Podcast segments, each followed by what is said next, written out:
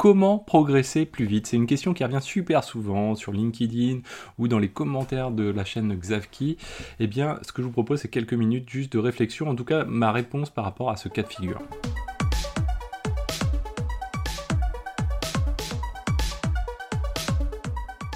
Alors pour progresser plus vite, il y a pas mal de méthodes. Hein. On va dire la méthode un petit peu classique, pédagogique, c'est-à-dire il va falloir euh, se documenter, apprendre, tester. Ça, bien sûr, c'est le cas un petit peu classique. Mais derrière tout ça, il y a quand même quelque chose qui l'emporte au-dessus des autres. C'est le fait de prendre un maximum de choses et éviter de se poser des questions de est-ce que finalement j'ai un intérêt à le prendre ou pas, est-ce que ça m'intéresse ou pas de le prendre?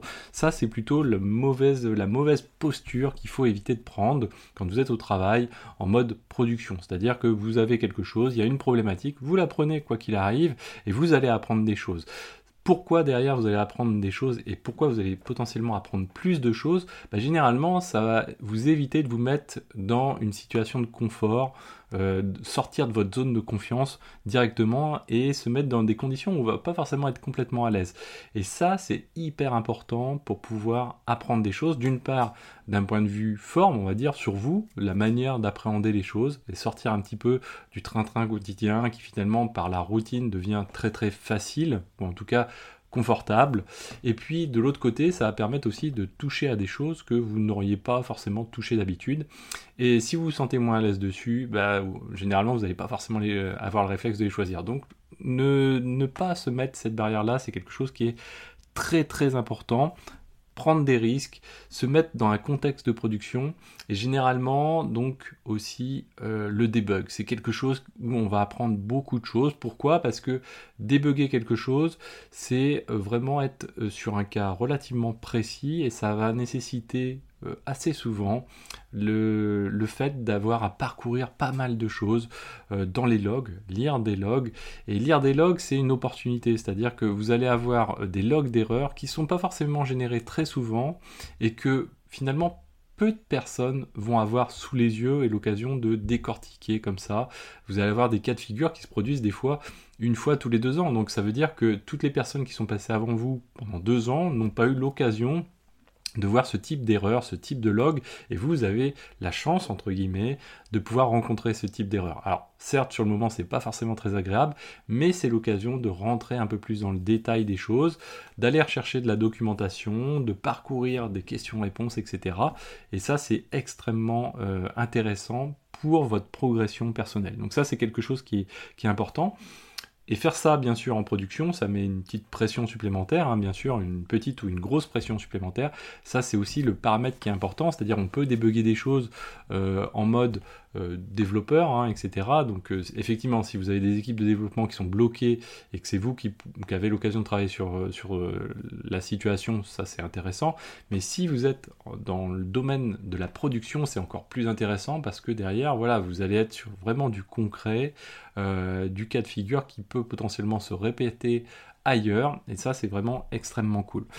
Moi, le cas de figure qui, a été hyper intéressant pour moi, c'est pas que ça m'a fait progresser, euh, pas forcément technologiquement parlant, mais euh, j'étais sur une infrastructure à forte pression. C'est-à-dire que la perte de quelque chose pendant euh, quelques secondes, c'était des millions, des dizaines de millions qui tombaient, une infrastructure, un type d'infrastructure relativement rare, et ça c'était pour moi une opportunité. Par contre, tout ce qui se faisait euh, sur cette infrastructure, c'était forcément manuel, c'est-à-dire on se refusait tout automatisme, non pas côté Ops, mais côté hiérarchie, parce que voilà, on voulait pas prendre de risque de déployer à large échelle des choses.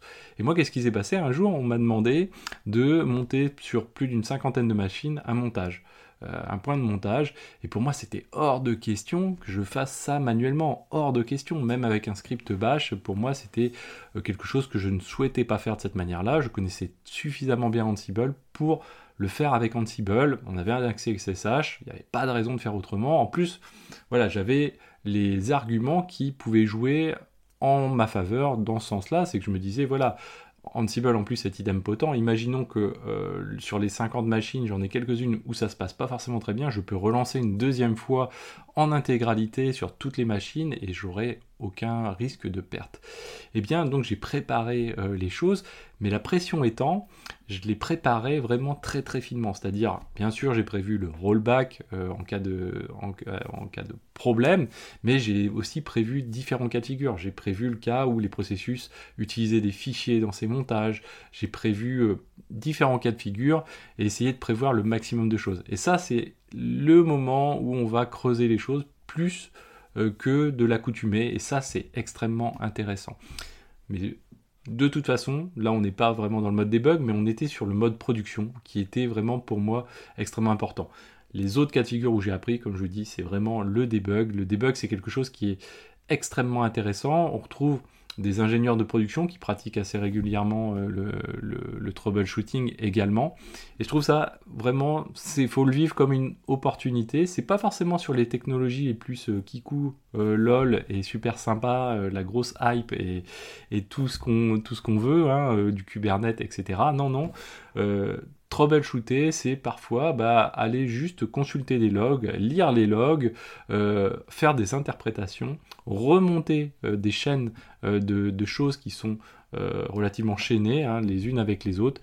Et ça, c'est extrêmement sympathique. Ça, c'est d'autant plus valable aussi également dans le domaine des bases de données également. Vous allez pouvoir voir des, points difficiles que d'autres n'ont pas forcément rencontrés. C'est ça qu'il faut vraiment se dire. C'est-à-dire que le bug qui se produit une fois tous les deux ans, trois ans, et euh, qui est relativement rare, peu de gens finalement le rencontrent. Et ça, c'est une opportunité pour vous.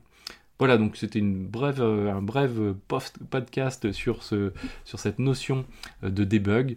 Il y a des gens qui excellent dans ce domaine. Moi, je ne suis pas bon, je vous le dis tout de suite, dans ce domaine. Je pense que d'ailleurs, il y a, des, une force de caractère, un type de caractère un type euh, également de, personnes qui sont douées dans ce domaine-là, qui est le, debug. Je trouve que c'est une qualité extrêmement intéressante euh, dans une équipe. Il y a des gens qui sont vraiment qui excellent dans ce domaine-là, et je trouve c'est bien d'avoir au moins une personne euh, de ce type dans, dans, une équipe.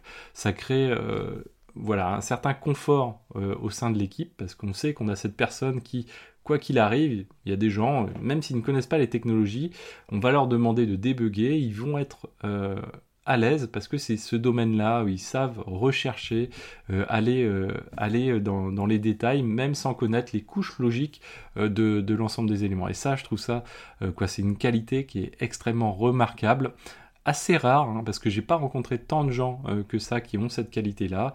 De la même manière que j'ai rencontré des gens qui avaient des qualités euh, assez euh, extraordinaires en matière de, de, développement, de toucher à plein de technologies, de faire des choses relativement complexes, bah, de la même manière j'ai rencontré aussi peu de personnes euh, qui ont cette qualité de, debug. Et c'est une vraie et réelle qualité parce que généralement euh, il n'y a, pas, a pas 36 personnes qui ont ces qualités là et au sein d'une société généralement on va faire appel ensuite à ces personnes là donc c'est des personnes qui ont une ressource et une valeur une plus-value assez importante voilà, donc n'hésitez pas à vous abonner au podcast, découvrir la chaîne Xavki si vous ne la connaissez pas encore. Et moi, je vous dis à très bientôt. Ciao à tous.